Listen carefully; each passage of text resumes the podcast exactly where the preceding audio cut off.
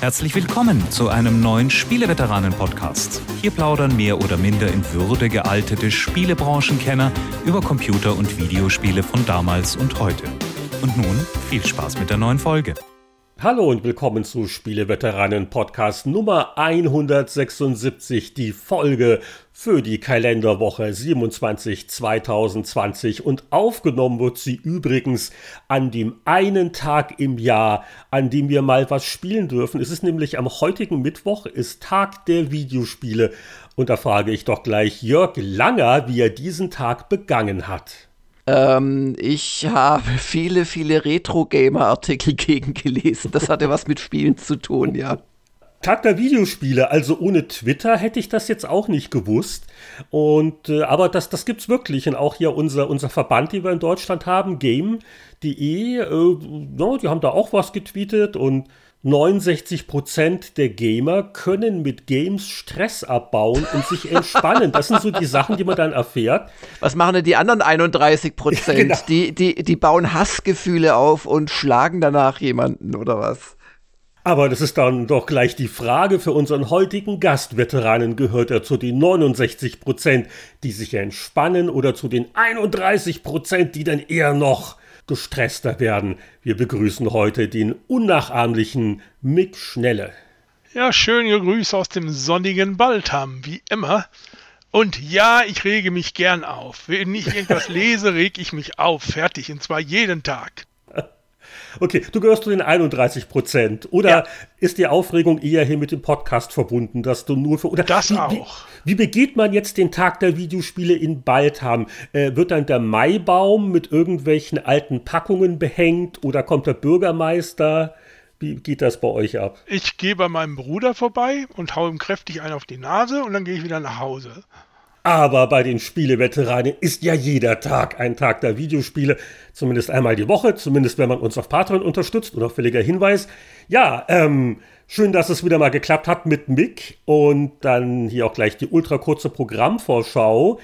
Es ist ja ein Hintergedanke. Also wir locken den Mick immer in die Sendung und dann freut er sich, weil er denkt, oh, kann man so ein bisschen plaudern, ganz zwanglos, aber dann artet es ja in Arbeit aus. Was haben wir denn heute mit ihm vor?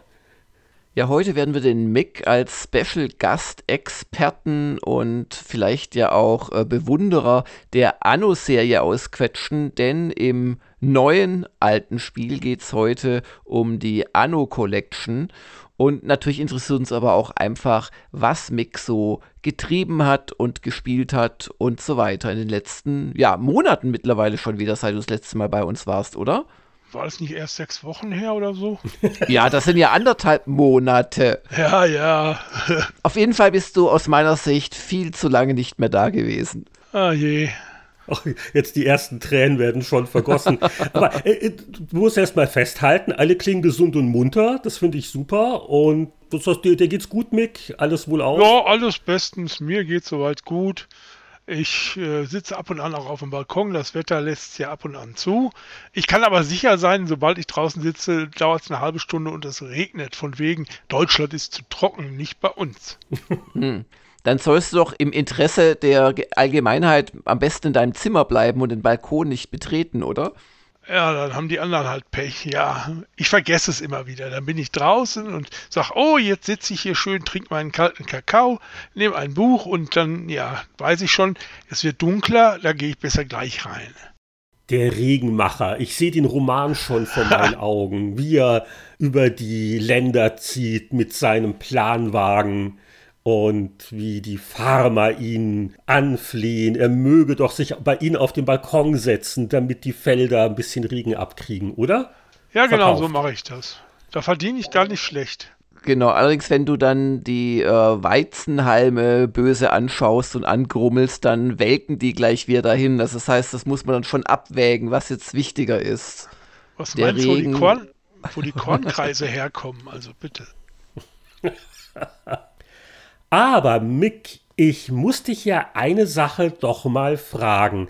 Bist du eigentlich ein bisschen nervös, dass der Kollege Langer seit seinem kürzlich erfolgten Büroumzug, ich glaube, dir ein bisschen näher gekommen ist? Weil äh, er ist da jetzt ein Stück weiter östlich. Ihr habt ja, Jörg, bei euch um die Ecke diese diese eine, was ist das, Neukäferloher Landstraße, da wo der Kreitmeier ist, und da bist du ja schon in Vaterstetten. Und was kommt nach Vaterstetten? Also Vaterstetten ist ja ein Vorort von Baltham. Und äh, ich, ich weiß nicht, steckt da eine Absicht dahinter oder macht das einen jetzt nervös oder wie reagiert man darauf? Ach, der soll zuerst bei meinem Bruder vorbeigehen, der wohnt ja in Vaterstetten. Und dann kann der um Hilfe rufen und dann kriegt das schon die Vorhut. Das sehe ich schon wieder so die Truppenmeldungen äh, über äh, Brieftauben dann nach Baltham. Ich bin mir vor allem gar nicht sicher, ob du recht hast, Heinrich. Das sei dir auch äh, jetzt nicht vorgeworfen. Aus deiner kanadischen Perspektive wirkt bestimmt München wie gleich neben Stuttgart liegend. Das ist ja immer nur eine Frage der Relation. Aber ähm, wir lagen ja bislang auf derselben Seite, nämlich der ähm, Nordseite der Wabula, der Wasserburger Landstraße, die, wenn du aus München draußen bist, dann Münchner Straße heißt. Und jetzt sind wir auf der Südseite und Mick ist im Norden geblieben. Es kann also sein, dass wir uns in West-Ost-Richtung etwas auf Mick zubewegt haben, aber wir haben uns definitiv auf der Nord-Süd-Achse von ihm wegbewegt. Ah, und du meinst, das ist also Nord-Süd ist größer die Entfernung als was ihr West-Ost gewonnen habt. Ja, das ist natürlich betrüblich. Ja, aber ich eigentlich glaube ich, dass in astronomischen Maßstäben der Abstand ziemlich dasselbe geblieben ist. Okay. Ja, ich überlege mal, vielleicht komme ich mal zum Essen vorbei. Ja, ich habe ich hab ja die Wunderdinge schon gehört mit der neuen Gemeinschaftsküche und so und, und was es da so alles gibt. Kannst du Ach. mal überlegen. Ja, die Gemeinschaftsküche ist für eine Person maximal gleichzeitig gedacht und ja, ich komme halt nicht an unser Besteck dran, weil nur noch die oberen Regale frei waren. Ich muss jetzt immer den großen Hagen zu Hilfe rufen, wenn ich an eine Tasse möchte. Wozu hat man Untergebene? Moment mal, aber beim letzten Mal hieß es noch, dass da irgendwelche netten äh, Etagenmitbewohner äh, dir ein niedriges Regal freiräumen Ja, wollen. aber das hat so nach der ersten äh, Spülmaschine nicht so ganz äh, gehalten. Da muss man erstmal, glaube ich, die Mit Mitbewohner trainieren.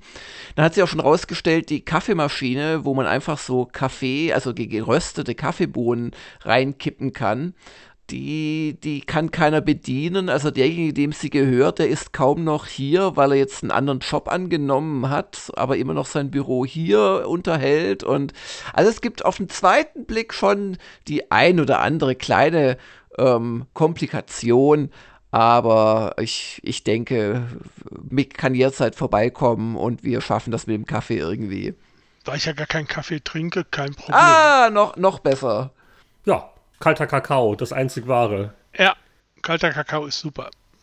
Aber sonst gab es noch keine Beschwerden über euch oder über den Hund oder die Haare ja, der, der, der, Hund ist noch gar nicht hier angekommen, die Rita, weil es Ach, der ähm, ja. genau der Rita Wochen, der ja der Kollege hat nach seiner Flitterwoche beschlossen, sich vom Skateboard zu stürzen und äh, ist jetzt mit Rippenprellungen und gestauchten Handgelenk arbeitsunfähig. Und ich, ich habe wirklich mir so viel Mühe gegeben, das Büro auszusuchen. Und er hätte mir auch einfach sagen können, dass er, dass er nicht nach Putzbrunn möchte. Aber sich jetzt selbst zu verstümmeln, nur um hier niemals anfangen zu müssen, Vielleicht gibt es ja auch einen Zusammenhang mit der, mit der, Ehe. Vielleicht war ja, war ja die, die Flitterwoche irgendwie zu anstrengend. Das hat das Leben keinen Sinn mehr. Nein, nein, das glaube ich nicht. Mick, du bist doch immer so gut so mit Partnerberatung. Hast du da noch Weisheiten?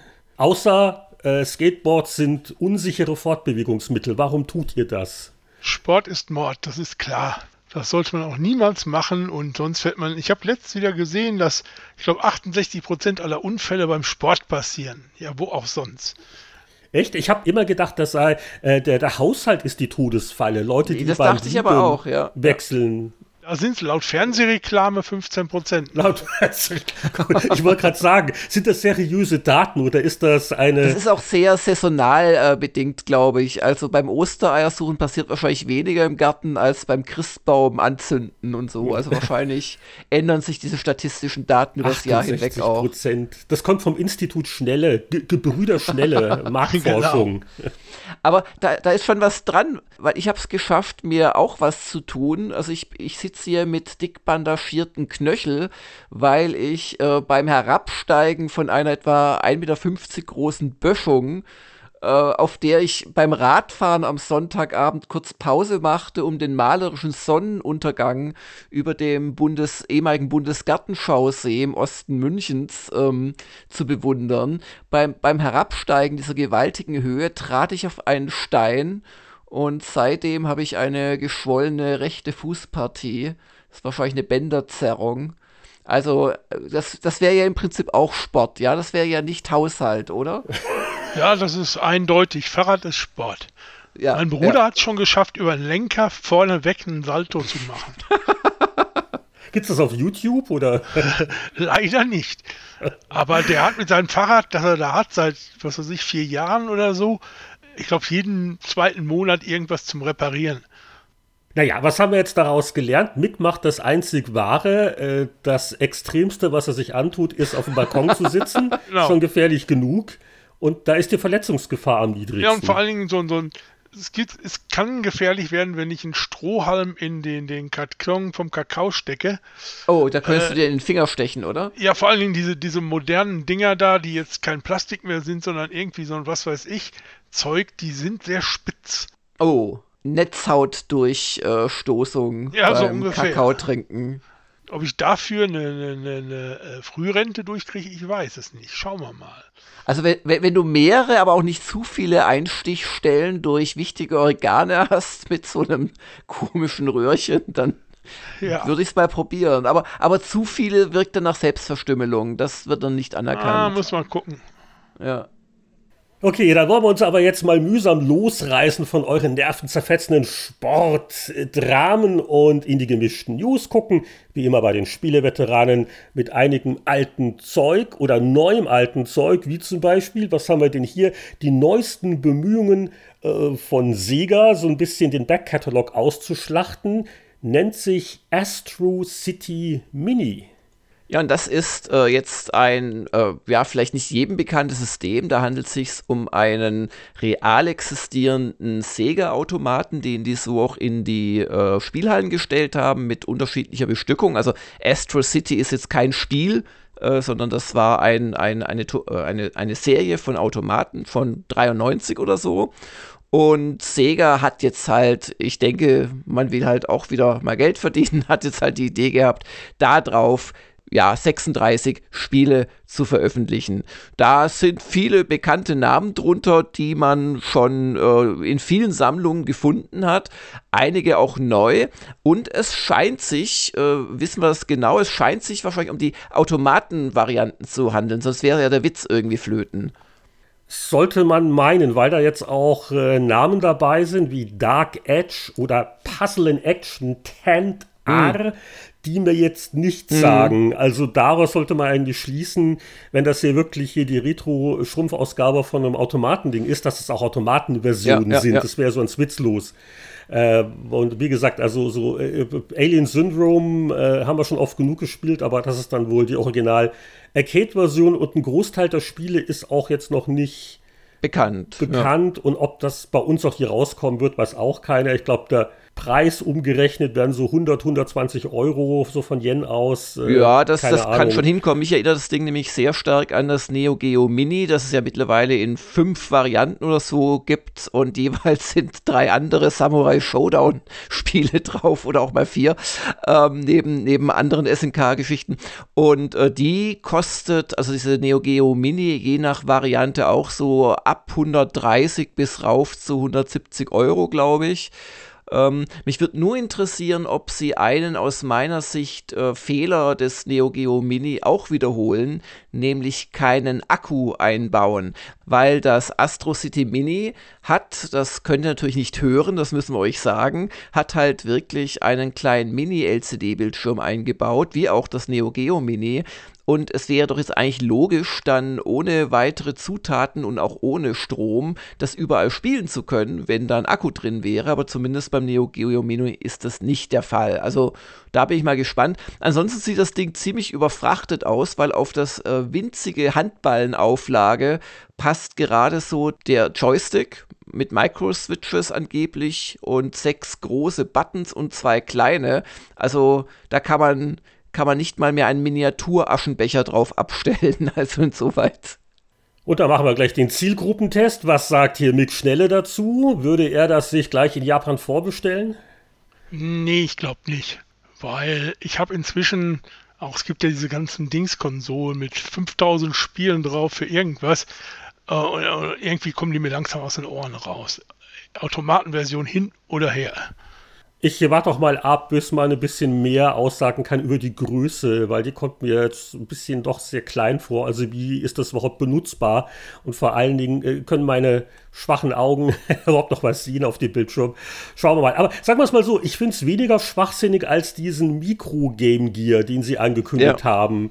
Definitiv. Den man ja fast einatmen kann. Wobei, also wenn es nicht verschiedene Astro City Kabinett-Varianten äh, gab, sieht das Ding mal so gar nicht nach dem Original aus. Also wenn man das mal googelt und äh, sich vielleicht sogar selbst an Spielhallen erinnert, dann hat das schon eine andere Anmutung. Also ist vor allem sehr viel schlanker als das äh, oder, oder dünner als dieses Teil jetzt.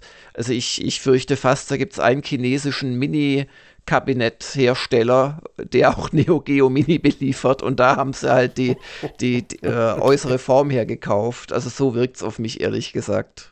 Sollte ich in Kürze mal wieder in Japan sein, woran ich leider zweifle, dann schaue ich mich mal um weil die Dinger sind tatsächlich in den Elektronikmärkten sehr beliebt. Also auch so, du findest da viele so für 30, 40 Euro umgerechnet, so, so Mini-Kabinetts, einfach mit einem Spiel wie Pac-Man oder sowas. Also die sind da wirklich sehr beliebt und werden wohl auch gekauft. Ich habe hier gesehen, beim Otto-Versand, da haben sie jede Menge von Ja, das gibt es auch in Deutschland mittlerweile. Gallagher ja, ja, genau. und die kosten auch mal so 30 Euro oder so. Ja. Also so ganz teuer sind sie nicht. Ja.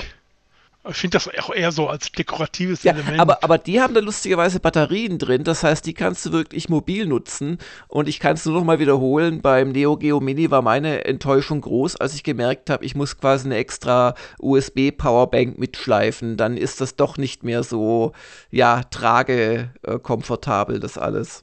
Aber ich glaube, Heinrich hat schon die nächste News in der Leitung.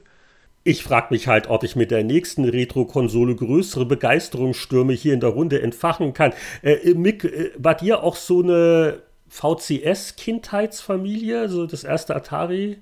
Ich bin irgendwann mal losgegangen mit meinem Sparbuch, was meine Eltern nicht wussten. Hab da 378 Euro, äh, Mark kostet das, glaube ich, ohne Spiel. Und habe dazu noch ein Space Invaders gekauft und habe das zu Hause einfach so hingestellt und kein Wort gesagt. Sonst hätte ich echt einen Ärger gekriegt. Ja, aber ist das dann nicht den anderen Erziehungsberechtigten aufgefallen? Nein, meine Eltern hatten von diesem Computerkram, wie es immer hieß, keine Ahnung. Das war das Schöne dabei. Da musste man nichts machen. Und mein Bruder hat immer schön die Klappe mitgehalten, weil der nutznießte davon ja auch.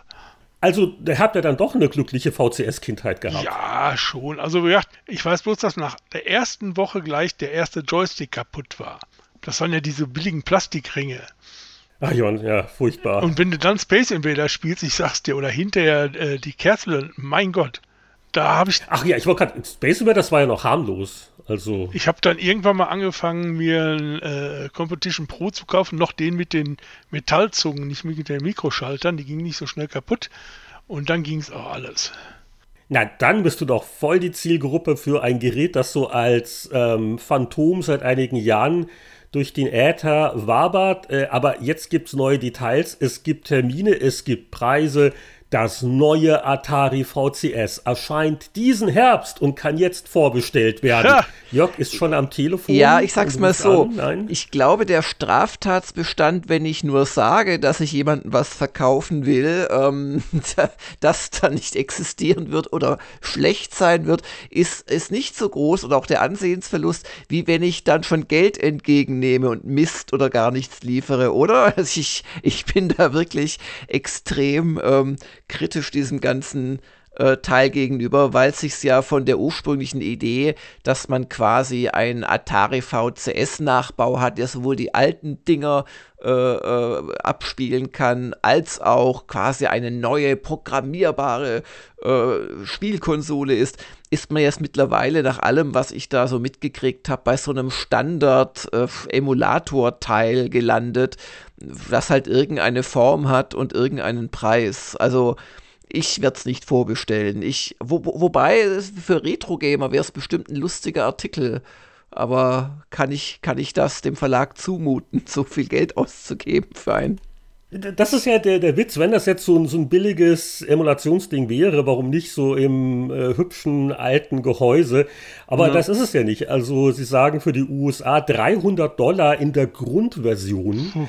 Da sind wir schon unangenehm nah dran, so an Xbox PS4-Preisen. Ja, nein, das, das sind wir ja schon über den Preisen bei den älteren Versionen oder auch bei Angeboten.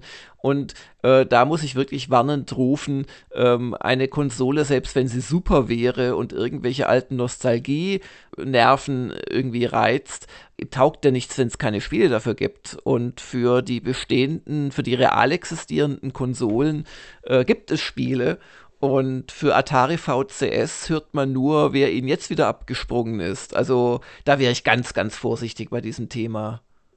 Sie bezeichnen es ja auch als ein äh, PC-Konsolen-Hybridgerät. Oi. Das ist ja, ja toll. Da kann man auch streamen und connect und, und was nicht alles. Und ja, ich kann nur sagen, ich habe als Retro-Gamer-Verantwortlicher, äh, habe ich die schon vor geraumer Zeit angeschrieben, äh, dass wir sehr an weiteren Infos interessiert sind, natürlich auch sehr gerne ein Testgerät haben würden und da kommt tatsächlich nichts zurück außer Standard, bla bla.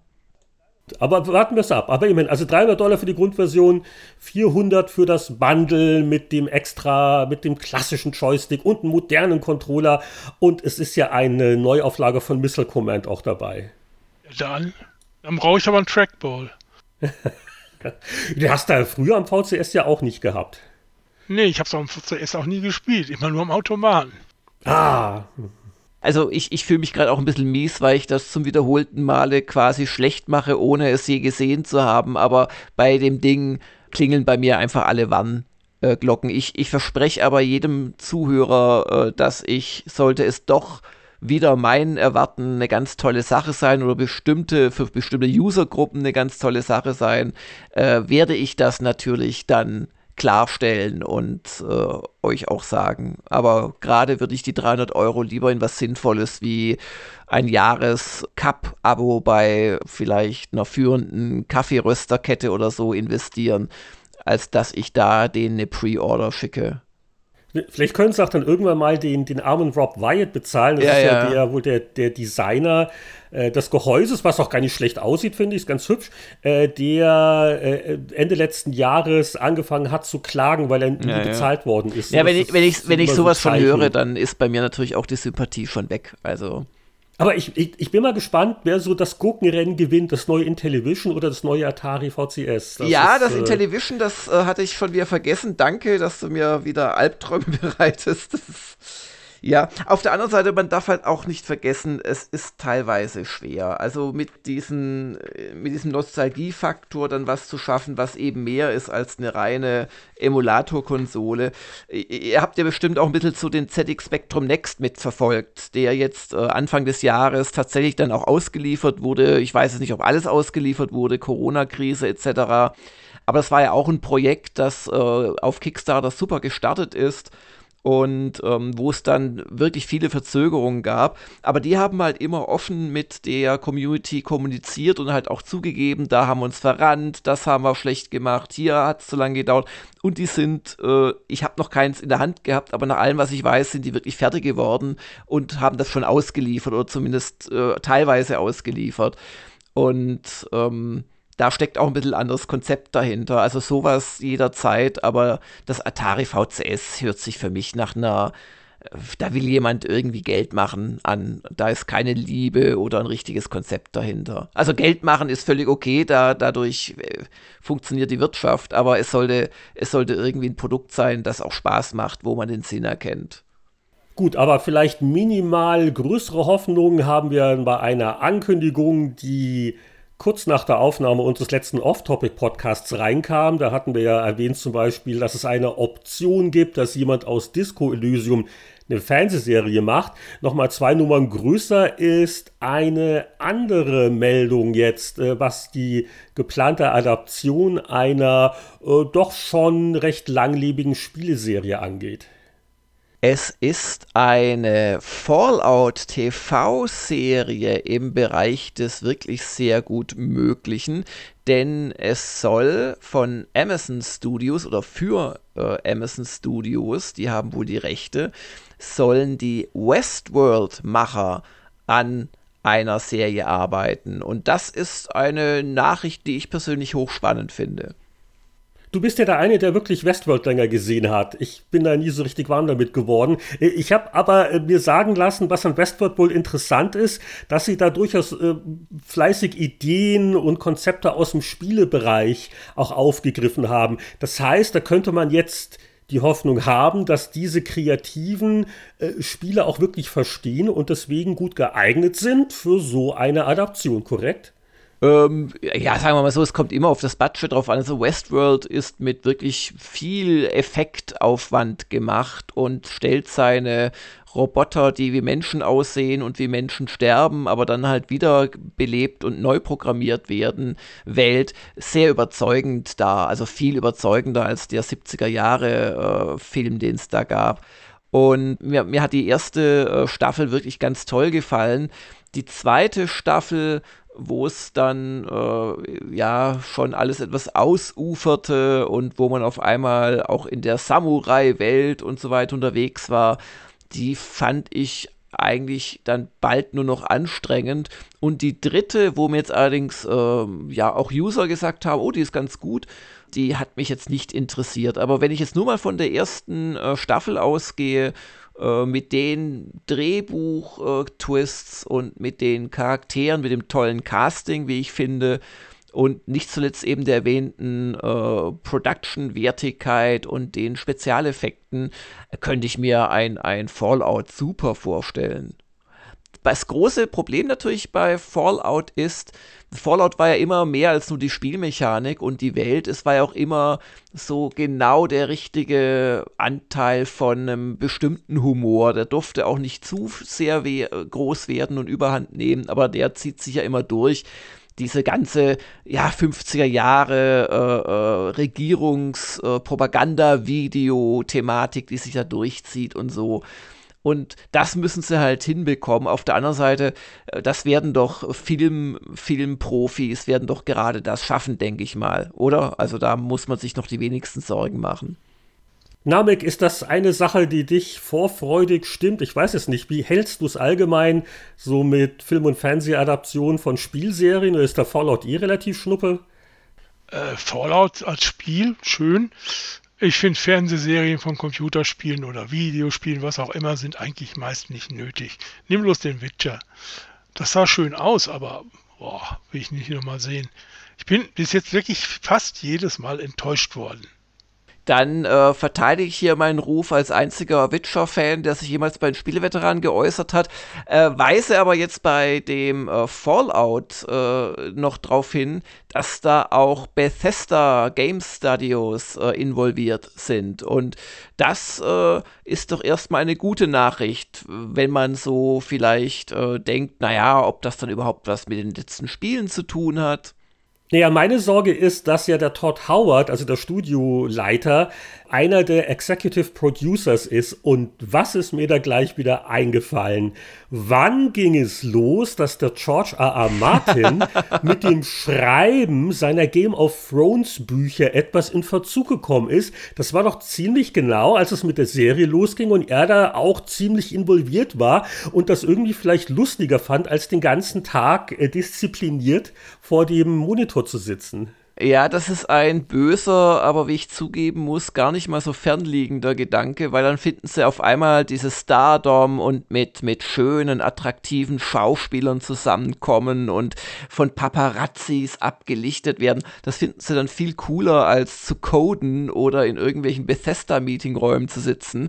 Und das heißt wahrscheinlich, dass das von mir doch ein wenig herbeigesehnte nächste ähm, Elder Scrolls wahrscheinlich nicht äh, frühestens 2000 2023 oder wo, wobei, kommt, das war natürlich jetzt ein, ein, alberner Vergleich, weil der große Unterschied ist, ist, nur der George Martin kann dieses Buch schreiben. Der hat nicht ein paar hundert Mitarbeiter, die das zusammen mit ihm machen. Ja. Äh, also eine Spielproduktion. Äh, äh, trotzdem ist der Howard natürlich schon sowas wie, wie, wie schon auch wirklich der, der Serienvater für Fallout, weiß ich gar nicht so sehr, aber gerade halt auch für, für Elder Scrolls. Insoweit, wenn so jemand dann kein Interesse oder keine Zeit mehr hat, das beschleunigt bestimmt nicht die Entwicklung. Aber klar, beim, beim, beim, und, und der Howard ist auch jünger. Bei dem George R. R. Martin muss man ja befürchten, dass er irgendwann einfach nicht mehr den Stift halten kann oder die, die alte Schreibmaschine bedienen. Und er kommt ja wirklich überhaupt nicht voran. Also ich warte ja auf den nächsten Band. Mich interessierte jetzt vor allem, äh, ja, wie unterscheidet sich's von der Fernsehserie und, und was macht er anders oder hält er sich sklavisch an das Fernsehskript und, und, und baut es nee, nur noch so ein bisschen nicht. aus. Aber er, er, er, tut doch ab und zu optimistisch tweeten nach dem Motto, oh, heute wieder ein guter Tag, wo ich vorangekommen bin. Heute wieder eine Seite geschrieben. Ja, er hat ja schon ganze Kapitel veröffentlicht, aber das war auch schon wieder vor Jahren. äh. Allerdings, ich schaffe es noch besser als der Herr Martin. Ich lese langsamer, als er schreibt. Schwer vorstellbar. Bist du, bist du noch im ersten nee, so Band ungefähr. oder wie? Nee, ich habe die, das, den ersten gekauft, da hieß es noch die Herren von Winterfell. Lange her. Und äh, dann bin ich irgendwann mal hängen geblieben und dann mal wieder gelesen, dann mal wieder hängen geblieben. Im Moment bin ich bei Band 7, also dem amerikanischen Band 7. 7? Moment mal. Liest du die in Deutsch oder die Originalversion? Ich glaube, im Deutschen hat man die noch Im, mehr aufgeteilt. Ja, im Deutschen sind die immer in zwei Bände. Ja, ja. Also du bist, du bist im Prinzip ah, in der okay, Mitte vom vierten Band. Jetzt wissen wir, warum der Martin so lange braucht. Der wartet, ja. bis der Mix so weit ist, damit er dann schön frisch. Ich ne, schicke ihm dann immer eine Kurzkritik und wenn ich sage, okay, dann geht's weiter. Schreibt das bloß nicht. er wartet auf das Feedback von Mick zum letzten Roman. Dasselbe genau. bei Helene Fischer. Sie ja. wartet auf mein Okay für ihre nächste Platte. Ist halt so. Schreibt sowas bloß nicht online, weil, wie wir jetzt seit äh, The Last of Us 2 äh, Empörungssturmzeiten wissen, wo tatsächlich die Schauspieler der Rollen im Spiel für ihre Charaktere, die sie verkörpern, persönlich mit Morddrohungen überzogen werden, ähm, weiß ich nicht, wie groß die Abstraktionsfähigkeit bei der Mehrheit der Internetnutzer ist, oder zumindest bei einer wahnsinnigen Minderheit, sollte man nicht Weißt du, was bei uns gerade der Skandal ist? Nee die Peri-Rodan-Leute haben Gucki umgebracht. Was? Ja. Der Roman heißt auch noch, der, der Ilt muss sterben. ich kann es dir sagen, da geht's gerade rund. Ja, äh, kurze Frage, Ernsthaft? wer ist Guki? Ach komm, jetzt Jörg, geh, geh, geh raus, wenn die Erwachsenen miteinander Der berühmte reden. Mausbiber, den Clark da noch persönlich erfunden hat. Ja, aber seit Jahrzehnten wird der Cookies Kopf schon gefordert äh, von vielen Lesern. Alle, bei Perioden muss man ja aufpassen. Das ist ja so aller Dr. Who, die reisen ja dauernd in der Zeit rum und dann gibt es vielleicht noch einen Klon. Äh, der der, der, äh, der, der Exposé-Autor hat sich schon gemeldet. Nein, das passiert natürlich nicht. Der kommt wieder. Das finde ich ja schon peinlich. Ich würde das nicht sagen. Achso, er hat schon zugegeben, dass das nur so ein Stunt war. Weil das, da, da ging es so, richtig ja, dann. Rund. Also. Aber es ist nochmal Guppi, das sind noch diese kleinen Fische, die es im Tausenderpack für 1,50 Euro okay. gibt. Was haben wir zuletzt eigentlich gespielt, fragen wir uns natürlich. Und das fragen wir natürlich zuerst den lieben Gast. Also Mick, pack aus. Pokémon Mystery Dungeon. Und zwar ist das die ganz alte Version, die es aber jetzt für Switch gibt. Okay, ganz, ganz kurz für Nicht-Pokémon-Experten. Äh, was ist bei dieser Serie der Unterschied zu den klassischen Pokémons? Liegt daran, dass du selber ein Pokémon spielst, mit einem zweiten mitlaufenden Pokémon zusammen und dass du Gewölbe erforscht, die plünderst, Schätze suchst, kleine Aufgaben erfüllst und ganz witzig, da es ja für unterwegs gedacht ist, du kannst durch einen Druck auf Taste L, läuft er automatisch durch den Dungeon und bleibt aber stehen, sobald ein Gegner kommt. Also quasi ein Dungeon Crawler Light. Ja, das ist also nicht allzu schlimm und auch nicht böse, aber wie gesagt, das, das, das, das ist ganz nett. Ich habe natürlich mit meinem Freund Pikachu unterwegs und darum, drumherum haben sie so eine Geschichte, warum plötzlich die Pokémons aggressiv werden, bla bla. Aber wie gesagt, das ist ja kein neues Spiel, das gab es ja schon auf dem äh, 3DS. Ja, da gab es das auch schon. Und wie gesagt, die Grafik sieht immer noch so aus, als wenn es vom 3DS wäre. Aber wie gesagt, man spielt es ganz gern, es, es, es macht Spaß. Und wie gesagt, mal eine Werbepause oder was weiß ich, äh, ist das ganz lustig. Das ist kein Spiel, das man jahrelang dann spielt. Aber man muss mal gucken. Ich meine, es gibt ja noch mehr, ob sie die auch umsetzen und ob die dann einfach mal besser aussehen. Ist das jetzt ein gutes Spiel für Pokémon-Einsteiger oder wirklich nur für Pokémon-Fans? Du brauchst von Pokémon überhaupt keine Ahnung zu haben. Okay. Du musst die Pokémons nennst du einfach äh, Gimli und Gloin und äh, es ist das Gleiche. Mhm. Und du würdest es also als so ein, will ich sagen casual, aber so als ein Entspannungsspiel bezeichnen. Ja, das ist, wie gesagt, für Kinder wie Erwachsene gleichermaßen geeignet, aber ernsthaft. Ja, passt zu 69 Prozent heute, die sich damit entspannen wollen mit ihrem Spielehobby. Ja, das gibt's auch. Das will ich teilweise nämlich auch schon mal. Ich, will, ich werde bloß dabei dann trotzdem wütend. Ich weiß nicht warum. Ja, noch eins? Ja, immer her damit, klar. Da haben wir zwar das letzte Mal schon drüber gesprochen. Äh, ich habe mir jetzt aber endlich Warsong-Langerisser gekauft. Mm. Und ich hatte mit Heinrich, glaube ich, mal ganz kurz gemailt, dass ich meinte, ah, die neue Grafik, die gefällt mir nicht, bla bla. Und habe dann aber festgestellt, als ich gekauft habe, man kann alles auf die alte Sache zurückstellen. Die Musik, die Grafik, alles. Dann sieht es halt wieder aus wie das alte. Und sie haben die Steuerung, äh, die ja früher durchaus gewöhnungsbedürftig war, halt so gemacht, dass man es auch ordentlich spielen kann. Und es ist deutlich leichter. Man kann es jetzt auch schaffen. Hm. Das war das andere, was ich jetzt hauptsächlich gespielt habe. Sonst habe ich bloß noch so ein paar Demos nebenbei hier und das, aber nichts Größeres. Ja, was ich so gespielt habe, ist ein Titel, über den ich nur erzählen darf, dass ich ihn spiele, nämlich Ghost of Tsushima, ein Open-World-Spiel äh, äh, mit Samurais äh, von Sucker Punch wo ich auch mich nicht zwingen muss, es zu spielen. Aber jetzt habe ich, glaube ich, schon das Embargo von Sony verletzt und werde wahrscheinlich noch im Podcast-Verlauf hier rausgeholt und eingesperrt. Aber ähm, an, an sonstigen Spielen äh, hatte ich eines, dass mir ein Kollege in der die besten Spiele 2019 Geheimtipps bei Gamers Global in Erinnerung zurückgerufen hatte, Rüdiger Steidle. Das heißt Crying Sun. Und das ist eine, ein, ein Spiel, das im Prinzip sehr stark an FTL erinnert, also Faster Than Light, wo man so in einem Roguelike durchs All fliegt und halt so Zufallsencounter hat. Äh, davon hat Crying Suns auch viel übernommen, etwa, dass man dann immer nach ein, zwei Runden verfolgt wird und nicht zu lange sich da überall aufhalten darf. Aber die Besonderheit von dem Spiel ist, dass es versucht, eine Story zu erzählen und ähm, in die Story ist auch das ständig wieder Neuanfangen nach dem Tod eingebaut. Und ganz vereinzelt ändern sich auch ein paar Sachen und dann hast du wieder eine neue Sequenz und so. Und äh, die andere Besonderheit ist, während du bei FTL ja ein einzelnes Raumschiff fliegst, das eher so, ja, halt ein Kampfschiff ist, so à la Millennium Falcon oder so von der Größe her, wird dir von Crying Suns relativ äh, plausibel das Gefühl gegeben, dass du der Kommandant eines riesigen Schlachtschiffs bist.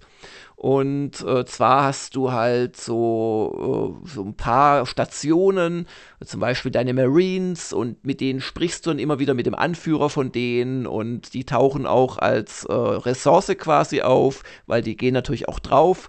Dann hast du Landeeinsätze, wo du durch die Auswahl des äh, Kommandanten quasi beeinflusst, wie erfolgreich sie werden, weil die haben verschiedene Fähigkeiten und gegen die wird dann quasi gewürfelt. Und dann siehst du auch so ganz schnell über so eine äh, generische Karte äh, dein, dein, dein Icon da rumlaufen und dann hast du Encounters und dann sterben wieder ein paar Marines oder du findest was. Also hast dieses, dieses Star Trek-mäßige Erkunden von Planeten so ein bisschen drin. Du hast vor allem viele, viele Situationen, also so, so Events, wo du dich halt entscheiden musst, was du machst. Und du hast die Kämpfe wo du dann halt nicht als ein Raumschiff gegen ein anderes kämpfst, sondern als ein Schlachtschiff gegen ein anderes. Das heißt, du hast mehrere große Waffen, die ihre Nachladezeit haben und du sendest Geschwader aus. Und es gibt so ein einfaches Papierstein-Schere-Prinzip, dass äh, Fregatten gegen Drohnen gut sind, Drohnen gegen, äh, Entschuldigung, gegen äh, äh normale Kampfjäger gut sind, Kampfjäger gegen Drohnen und Drohnen gegen die Fregatten. Dann gibt es auch noch so mittelgroße Schiffe, die Kreuzer, die sind auf Entfernung gut. Und du musst halt dir immer wieder überlegen, jetzt, jetzt hole ich die schnell zurück, weil der Gegner hat seine Waffe, die gegen diesen Staffeltyp besonders gut ist, gerade scharf gemacht. Du musst also ständig so abwägen, ins Risiko gehen, starte ich einen Angriff aufs gegnerische Schiff, verteidige ich mein eigenes. Das macht echt erstaunlich viel Spaß. Ist halt ein Mangelspiel, wo du oft auch verlierst, weil du einfach ja, dir der Treibstoff ausgeht oder so etwas. Oder du einfach Pech hast mal in, in der generierten Zufallskarte. Aber gleichzeitig hat es halt die Story, du willst äh, herausfinden, was in diesem Sektor los ist, warum wurden da alle künstlichen Intelligenzen abgeschaltet, wer ist dieser Caliban-Roboter, der dich immer wieder belebt. Und es ist auch in Kapitel eingeteilt, es gibt quasi drei Kapitel zu je drei Maps und da hast du am Ende jeder äh, Weltraummap hast du auch einen Bossgegner und am Kapitelende natürlich einen besonders starken. Und also viel Spaß schon die ersten Stunden mitgehabt. Denn, das sollte ich vielleicht noch sagen, warum ich jetzt gerade drauf komme, es zu spielen. Es ist vor ein paar Tagen jetzt auch auf iOS erschienen. Und ich bin ja jemand, der dann abends äh, geschwächt nur noch aufs Sofa fällt und dann nicht mehr die Konsole oder den Rechner zwei Stockwerke weiter oben starten möchte, sondern möglichst nur das iPad mit letzter Kraft auf den Bauch ziehen und dort dann ins Sofa gelümmelt noch eine Stunde spielen. Und dafür ist es wirklich perfekt. Ja, vor allen Dingen, wenn du auf irgendwelche Steine wieder trittst und deswegen vier Wochen Bettruhe brauchst. Sehr wichtig. Ja, es, es, es harmoniert auch sehr mit Bein hochlegen und kühlen, das stimmt, ja. Hast du denn was gespielt in letzter Zeit, Heinrich? Äh, ja, ich habe mich jetzt bei den Personas jetzt doch eher wieder auf fünf festgelegt, spiele das aber auch so, so sehr casual-mäßig. Äh, es ist Hochsommer in Tokio und ich habe das etwas blöde Pyramiden-Dungeon endlich abgeschlossen, wo ich deswegen hing, weil da ein äh, wichtiger Gegenstand ist, den man benutzen muss. Und nur wenn du auf, auf einer Seite stehst, kommt dann das Prompt, dass man das machen kann. Und dann wird das Puzzle gestartet und naja, gut. Äh, aber macht immer noch Spaß. Und ich habe jetzt mal, damit ich ja mal was Neues erzählen kann, naja, neuen Anführungszeichen, äh, mir endlich mal ein bisschen angespielt. Ein Titel, den ich mir in irgendeinem Sale vor ein, zwei Monaten schon gekauft habe, nach dem Motto, ach, das wäre doch mal wieder nett, mal ein bisschen Loot zu shooten. Also Borderlands 3 kam ja letztes Jahr raus, hat mich erst so ein bisschen abgeschreckt von den Tests hier. Ähm, so der infantile Humor und More of the Same, aber äh, ganz gut gemacht. Und ich hatte den zweiten Teil gar nicht ungern gespielt. Und äh, ja, bin aber jetzt noch sehr am Anfang bei Borderlands 3 und so, was die Tester so sagen, das stimmt wohl. Also es ist die erste halbe Stunde schon sehr anstrengend. Also vor allen Dingen mit diesem blöden Claptrap, äh, den hätte man nicht gar wieder so ausführlich wiederholen müssen. Äh, wenn so die Anfangstutorials überstanden sind und, und man mehr schießt und weniger von den Humorbemühungen der Autoren belästigt wird, dann ist es äh, erträglicher.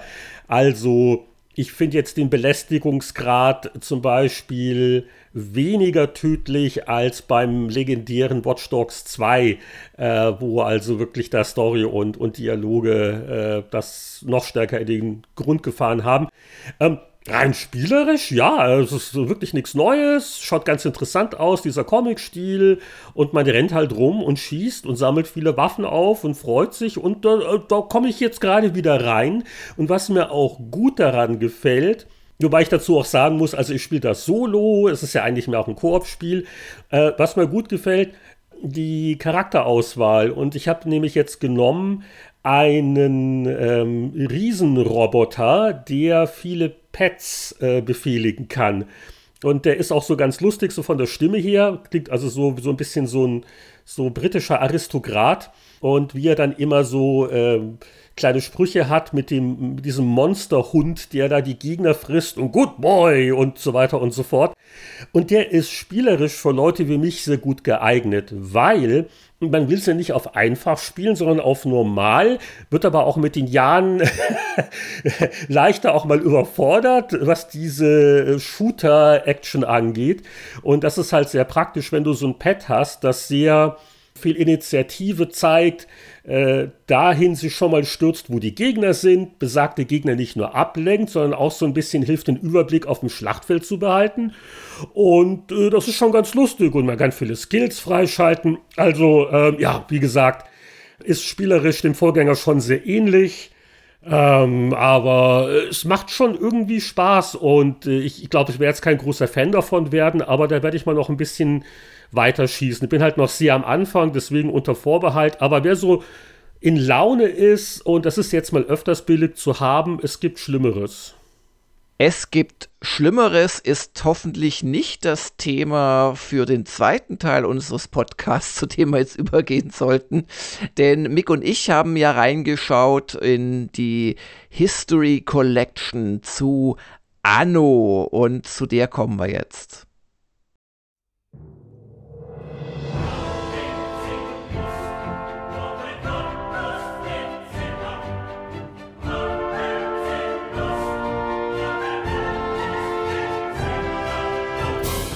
Weiter geht's mit einer liebgewonnenen Spieleveteranentradition, die Anno-Runde mit Mick. Denn, was hatten wir im Mai 2018? Das alte Spiel Anno 1602. Was gab es im April 2019? Das neue Spiel Anno 1800. Und das toppen wir jetzt hier im Jahre 2020 mit einem neuen alten Spiel. Was genau knöpfen wir uns heute vor? Ja, heute nehmen wir uns die Anno History Collection vor, die jetzt ganz neu rausgekommen ist. Vier Anno-Spiele der älteren Bauart. Und äh, Jörg und ich haben es lange gespielt. Und ja, schauen wir mal. Also lange gespielt, kommen wir noch dazu. Was ist die Anno äh, History Collection? Es ist keine Komplettsammlung der Anno-Spiele. Also es sind weder die beiden Science-Fiction-Spiele drin, noch das neueste von letztem Jahr, das Anno 1800, aber es ist drin und ich habe die hier auch in der intuitiv richtigen Reihenfolge als Einzel-Icons auf meinem äh, Desktop hier untereinander angeordnet. Es ist drin, ganz oben, das älteste Anno 1602 von 1998. Damit begann diese gewaltige Serie. Dann 2003 gefolgt von Anno 1503. 2006 folgte Anno 1701, das erste mit 3D-Engine. Dann kam 2009 Anno 1404 und das war's dann auch schon. Wobei ich habe jetzt noch ein extra äh, Workbench-Icon zu dem 2010 erschienenen Groß-Add-on Anno 1404 Venice. Das wird also extra gestartet, war aber ein Add-on, wie zum Beispiel auch diese, na, wie hieß es denn, mit zu Anno 1701, das große äh, Chinesen-Add-on, Fluch des Drachen, genau. Ja. Genau, ich, irgendwas mit Drachen wollte ich sagen. Übrigens, Venice hieß bei uns Venedig. Ah, okay. Also, diese History Collection versammelt also hier vier altgediente Aufbaustrategie-Klassiker unter einem neuen Dach. Das neue Dach kostet doch immerhin 40 Euro. Und wie immer bei diesen Neuauflagen wäre so meine erste Frage, ist es jetzt ein Remaster oder ist es gar ein Remake oder was genau erwartet uns hier? Also es ist eigentlich äh, weder noch, weil äh, es ist schlichtweg, es sind einfach die alten Spiele, die von 32-Bit auf 64-Bit gebracht wurden. Und abgesehen davon, dass wenn man nicht mit einer 640x480er PC-Auflösung äh, unterwegs ist, äh, wird halt alles dann runter verkleinert. Also man kann jetzt auf 4K-Monitoren Anno 1602 spielen, das dann aber winzig klein aussieht, selbst wenn man zoomt. Ähm, es gibt allerdings bei, äh, glaube ich, den beiden ältesten äh, es die Möglichkeit, das Interface zu skalieren, um eben die größere Übersicht, wer das möchte, zu haben, ohne dass man sich dann bei den doch teils schon im Original fitzligen Icons äh, zu Tode sucht. Also das ist vielleicht eine kleine Verbesserung, die man nennen kann. Und sie haben wohl dafür Sorge getragen, dass das Ganze auch im Multiplayer wieder funktioniert. Aber ich glaube, Mick, das waren die wesentlichen Änderungen, oder? Ja, da war sonst nichts, weil ich habe zum Beispiel selber von der 4K-Auflösung gar nichts, weil das weder meine Grafikkarte noch mein Monitor packt. Bei Dings, äh, bei Anno 1503 ist sogar erstmalig ein Multiplayer-Modus. Ah, das wusste ich nicht. Gut, dass wir dich dabei haben. Bei 16.02 gab es den schon, bei 15.03 ja, ja. Ah, nicht. bei 15.03 war ja der Skandal, dass er versprochen war ja. und dann nie kam. Ja, ja, das hast du ja schon mal erzählt in einer früheren Folge. Ja, ja, genau. Du erinnerst dich vielleicht noch an äh, Firmen am Pranger. Ja, ja, ja, ja, ja, ja, bei GameStar. Ja, ja. Unsere schöne Rubrik. Ja, ja, die waren nicht sehr erfreut, als ich da angerufen habe und meinte, ihr seid die Stars von Firmen am Pranger. Also das ist äh, ergänzt worden und es sind wohl auch die ganzen Zusatzinhalte dabei, die ganzen DLCs, ja. die eben, also Venedig, was schon erwähnt worden ist. Ja, ja, oder eben Fluch des Drachen und so weiter. Und ähm, das muss man sagen, also eigentlich, äh, zumindest von Venedig, glaube ich mich zu erinnern, auch da von Mick solche Worte äh, auf Gamers Global dann gelesen zu haben. Das war schon ein groß Add-on, das nochmal einiges Neues äh, dazu Ja, das spielerisch auch was brachte. Ja, ja, genau. Dasselbe war mit Dings hier mit, mit dem Drachen. Fluch des das Drachen. Das war ja. zumindest eine schöne Kampagne, aber die anderen beiden Add-ons, das waren nur ein paar neue Szenarien. Ja, ja. Spielerisch eigentlich wenig brachten. Immerhin, die sind alle drin. Was mir aber jetzt aufgefallen ist, ich wollte mich da schon bei Siedler Collection damals beschweren und das gilt sicherlich auch für solche Kollektionen von anderen Herstellern teilweise. Was mir wirklich fehlt, wenn ich diese History Collection auswähle in Uplay, also in diesem Browser, in diesem Shop von Ubisoft, oder auch wenn ich es dann kaufe oder, oder runtergeladen habe, mir fehlt so ein Video oder auch ein, ein bebilderter Text, der diese einzelnen Teile einordnet. Also da, da muss doch irgendjemand sich mal hinsetzen oder man muss einen, einen verdienten Experten wie den Mick Schnelle damit beauftragen von Seiten Ubisoft, der da einfach mal schreibt, 1998 erschien Anno 1602 und war aus den und den Gründen wegweisend und aus den und den Gründen noch verbesserungsfähig und dann auch, oder einfach mal eine Tabelle, was, was waren denn die wesentlichen Features, die die einzelnen Teile gebracht haben. So ist es halt wirklich nur im Prinzip ein, ein, ein kleiner Preisnachlass im Vergleich zum Einzelkauf, weil du kannst die Dinger ja auch für 10 bis 15 Euro äh, dir einfach kaufen. Wobei ich mich dann frage, warum nicht einfach die GOG-Version von Anno 1602 kaufen, wenn man die hm, unbedingt spielen Kommen wir später drauf, ja, das ja. ist die Einzelheiten. Aber äh, da gebe ich dir übrigens recht, weil jetzt für den unbedarften Einsteiger ergibt sich zum Beispiel schon das Problem mit den eigenwilligen Namen, weil die Jahreszahlen, da denke ich doch, ich fange mit 1404 an, das war das erste Spiel der Serie, war es ja natürlich ja. nicht. Ja, ja, das, das kann man eigentlich nur aus der Downloadgröße ableiten, weil da hat halt Anno 16.2 äh, jetzt einfach nach wie vor nur 680 Megabyte, was halt damals auf eine CD passte, gerade so, äh, während das 1404 äh, halt äh, deutlich größer ist und mehrere Gigabytes braucht. Oder man kann es natürlich an der Grafik dann erkennen, die von Anno 1701 ist so frühe 3D-Grafik mit ziemlich hässlichen Texturen. Die von Anno 1404 finde ich zwar längst nicht so so schön, ist ja auch kein Wunder, erschien zehn Jahre vorher, wie die von ähm, jetzt dem neuesten, vom Anno 1800, aber hat sich schon deutlich gebessert. Aber ja, allein so eine Geschichte, wo steht, das ist das erste Spiel aus der Serie, erschien dann und dann, sowas fehlt mir und ich kann nicht verstehen, dass da Ubisoft nicht die wenigen tausend Euro in die Hand nimmt, um Mick für einen zweiseitigen Artikel zu bezahlen. Ach, wenige tausend, 20 Euro kriegt er die Hand gedrückt. Reicht schon. Und noch also. ein Eis. Äh, nee, aber äh, was mir damals eben auch schon fehlt, ist einfach die Klammer drumrum. Ja, ich hätte ja, zum Beispiel auch gerne von den jeweiligen Entwicklern ein bisschen O-Ton. Was sagen die Max-Designer denn heute dazu? Genau.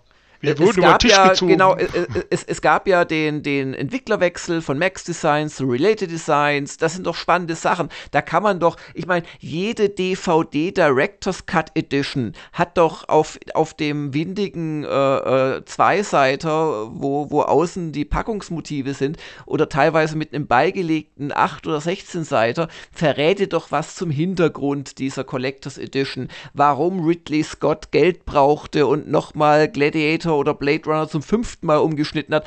Und, und so Sachen äh, kann mir doch niemand erzählen, dass man die nicht auch für, für vernünftiges, überschaubares Geld für so eine äh, Collection machen kann, die doch nun wirklich, also wegweisende Spiele umfasst. Dafür könnten sie ihre Lithografien behalten. Die liegen dann nämlich auch noch bei irgendwelchen Lithografien, also jetzt ernsthaft. Oh, okay. Also das wollte ich einfach mal loswerden. Das ist natürlich keine Kritik an den Spielen, die können ja nichts dafür, aber da, da, da verschenkt Ubisoft, finde ich, Punkte. Ja, also vor allen Dingen muss ich nochmal unauffällig erwähnen, meine geliebte SNK äh, Collection, die ich vor ein paar Episoden mal erwähnt habe. Na, da gibt's so die alten Arcade-Flyer und so ein bisschen Hintergrundinfos und da noch ein Foto. Also da haben sie echt gar nichts gemacht anscheinend. Naja, was ich vermute ist, die Hersteller äh, sind ja immer in ihrer eigenen Welt. Und ich bin ziemlich sicher, dass auf irgendwelchen äh, Ubisoft YouTube oder Social Media Kanälen oder auf ihrem Anno Union, das ist so eine, so eine Sammelwebseite für die Serie, dass das da alles schon irgendwie passiert ist, dass da vorgestellt wurde, was sie gemacht haben und so. Aber für mich als jemand, der dem nicht ständig folgt und der dann das Produkt wahrnimmt und kauft, gibt es das halt einfach nicht und das finde ich schade. Ich mag zum Beispiel auch nicht, dass ich hier keine CDs oder DVDs dabei habe. Ich kriege einen Download-Code. Das finde ich ist mir total lieblos. Ja, machen viele Leute und ist auch eigentlich nichts Böses, aber es wirkt so wie da friss und stirb. Also du meinst, für, für die Sammlung wäre es einfach schöner, auch wenn man sie vielleicht nie rausnimmt, äh, dass da zumindest eine DVD ja. drin wäre, wo ein, alles drauf ist für die Enkelkinder. Ja. So ein Schmuckbooklet, da könnte man die ja, ja, Seiten halt noch. Schöne Packung oder sowas, könnte ich mir schon auch vorstellen, ja. Vor allen Dingen für den Preis. Also. Vielleicht sollten wir ganz kurz äh, die spielerischen Fundamente zusammenfassen. Ist ja nicht jeder ein Anno-Experte. Äh, vor allen Dingen auch, weil ja äh, das sich ja nicht gravierend geändert hat im Lauf der Seriengeschichte, wie wir sicher gleich noch feststellen werden. Mick, warum spielt man Anno und warum auch gerne ein bisschen länger? Anno ist halt, ich gucke zu, wie ich mit Lego spiele, ist letztendlich das Gleiche. Ich lasse etwas entstehen, das wird immer größer. Und dann fummel ich hier noch ein bisschen rum und da noch ein bisschen und dann wird es noch größer. Und dann kann ich nicht so weitermachen, wie ich will, weil da was ich kein Platz ist oder irgendwas. Und du kannst einfach nicht aufhören. Das ist eins von diesen Spielen, da, da hört man nicht auf. Das geht gar nicht. Dann irgendwann, irgendwann müde, legst es weg und nach zwei Tagen bist du wieder drin. Und du musst dir gar nicht viel große Gedanken machen. Du bist auch ganz schnell wieder drin. Das ist der Dings von Anno, der Reiz.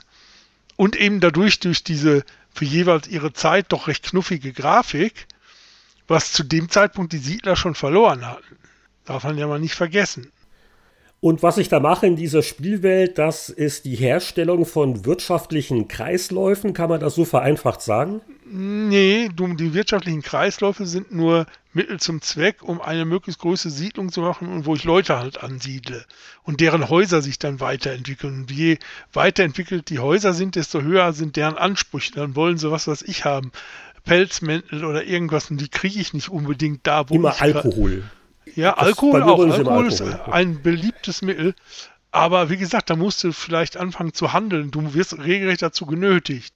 Ja. Weil du kriegst sonst nicht alles. Das, das geht einfach nicht und dann äh, geht es halt nicht weiter. Und wie gesagt, es entwickelt sich. Du kannst, das ist ja bei vielen anderen dieser Dinger inzwischen auch so, äh, du, du kannst richtig sagen, das ist meine Stadt. Und jede ist ja anders. Kein Mensch baut gleich. Im Prinzip ist es aber halt schon das Grundprinzip, das Jahre vorher Peter Molyneux äh, bei Bullfrog und mit Populus auch schon hatte. Da war halt die einzige Ressource, um größere Häuser zu bekommen, der Platz drumherum. Und das haben sie im Prinzip verkompliziert, aber sich da halt reinzufieseln, das ist das Spannende daran.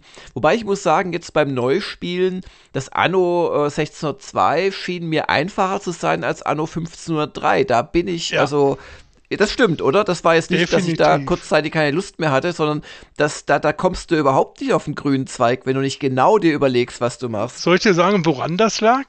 Ja, bitte. Das lag an zwei Sachen. Zum einen war die Rückmeldung praktisch nicht da. Du sahst nie, wo irgendwas im Argen lag.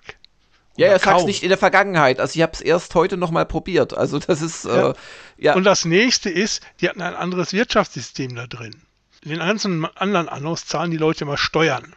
Je höher ja. sie entwickelt sind, desto mehr Steuern zahlen sie. Hier ist es anders. Da kriegst du das Geld dadurch, dass die an die Stände gehen und da was einkaufen. Ah. Wenn jetzt aber irgendwas nicht mehr da ist, dann merkst du es gar nicht sofort. Ja, ja, die geben einfach weniger Geld aus und dann fehlt der Geld und dann kommst ja, du irgendwann nicht mehr weiter. Dann geht's ja, ja. runter und ratzfatz bist du in der Pleite. Ja, ja, das ist das Problem. Also Anno 1503, ganz ehrlich, sag ich mal was, bisschen Böses. Die Max-Designer mögen es mir verzeihen, aber die wussten nicht genau, warum Anno 1602 eigentlich so ein Erfolg war. Dann haben sie was gemacht und das hat ja auch eine ganze Weile gedauert und haben sich gedacht, oh, jetzt machen wir hier und Höhenstufen machen wir auch noch rein und dies und das auch und haben dabei vergessen, ein schön spielbares Spiel zu machen. Warum haben so viele Leute 1602 geliebt? Weil es ein, äh, einfach ist, nicht, aber, aber so Mick, hast du das auch bei GameStar damals äh, genauso schonungslos in der Wertung ausgedrückt, wie du es jetzt mit deinem ich glaube, ich äh, nachgeborenen Wissen. Ja, ja, ja. Okay. Allein schon, weil es auch technisch Probleme hatte. Was ich gegeben habe, ich weiß gar nicht, habe ich es überhaupt getestet, weil ich hatte die ganzen Previews geschrieben, kann auch sein, dass Martin mm, die getestet hatte mm. oder so weiß ich jetzt, ich hätte mal nachgucken sollen, ja. Also rein optisch muss ich sagen, finde ich jetzt aus diesem äh, Kreis von fünf Spielen, nenne ich es mal, weil das Venedig-Add-on hat auch die Grafik verbessert ein bisschen ähm, finde ich fast Anno 1503 das Schönste oder mit oder nach äh, Venedig und, und, und dem, dem Original 1404 das Schönste, weil es hat halt noch Pixelgrafik, aber die sieht deutlich besser aus, also auch die Animationen und so weiter, als das Anno 1602 aber spielerisch mag es nicht das Stärkste sein. Wie wirst du denn dann das 1701, das dann noch mal, noch mal drei Jahre später kam, von dem neuen Team, von Related Designs, wie würdest du das denn einstufen? Weil der große Claim von Related Designs war ja damals, dass sie sagten, ähm, ja, wir, wir erfinden das Rad nicht neu, wir machen ein Anno. Ja, das war aber auch so. Die hatten wieder ein anderes Wirtschaftssystem. Da haben sie das erste Mal eingeführt, dass du nicht einfach irgendwo irgendwelche Häuschen hinstellst und guckst, was daraus wird, sondern dass du immer diese großen Flächen hattest mit, mit einem Wirtschaftszentrum, mhm. um die herum du halt deine Häuser gebaut hast. Da musstest du schon ein bisschen planen, hat aber den Vorteil, es war viel strukturierter und mhm, geordneter. ja, klar. Ja, ja, ja. Aber ich fand, dem fehlte so ein bisschen das wieder hinterher, äh, das, das Add-on mit der Kampagne, das war gut. Aber vorher fehlte da also so, so, so richtig so, warum spiele ich das jetzt eigentlich? Das war immer das das war also der erste Schritt auf einen neuen Weg. Weißt du noch, wie du damals, also 2006, die Grafik empfunden hast? Damals sah es ja bestimmt als 3D-Spiel viel besser aus, relativ als heute. Ja, natürlich. Hast du das als Fortschritt empfunden oder wärst du ja. lieber bei der putzigen. Okay. Nö, Pixelgrafik muss nicht sein. Wie gesagt, ich fand da übrigens auch die 3D-Grafik gar nicht so hässlich und auch die Texturen nicht. Also ich Jetzt beim Neuspielen. Ja. Oh, okay. Das Wasser vor allen Dingen. Wasser können alle, heißt es ja immer. Aber das gehört dazu und auch die, die, die Gefechte mit den Schiffen und so. Das sah schon besser aus. Hm.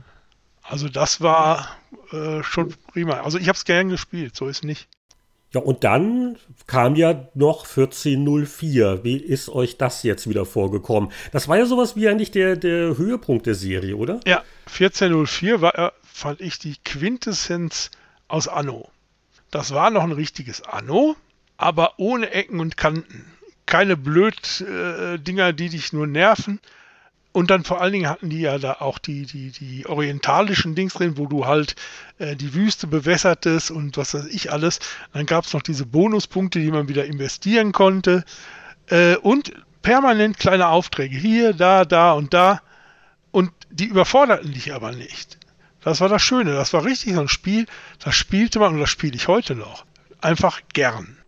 Aber du bekommst jetzt, wenn du dir das äh, Anno 1404 in der History Edition nochmal neu zulegst, du bekommst es nichts neu oder, oder was, was ist da der Unterschied zu deiner immer noch gespielten Fassung von 2010?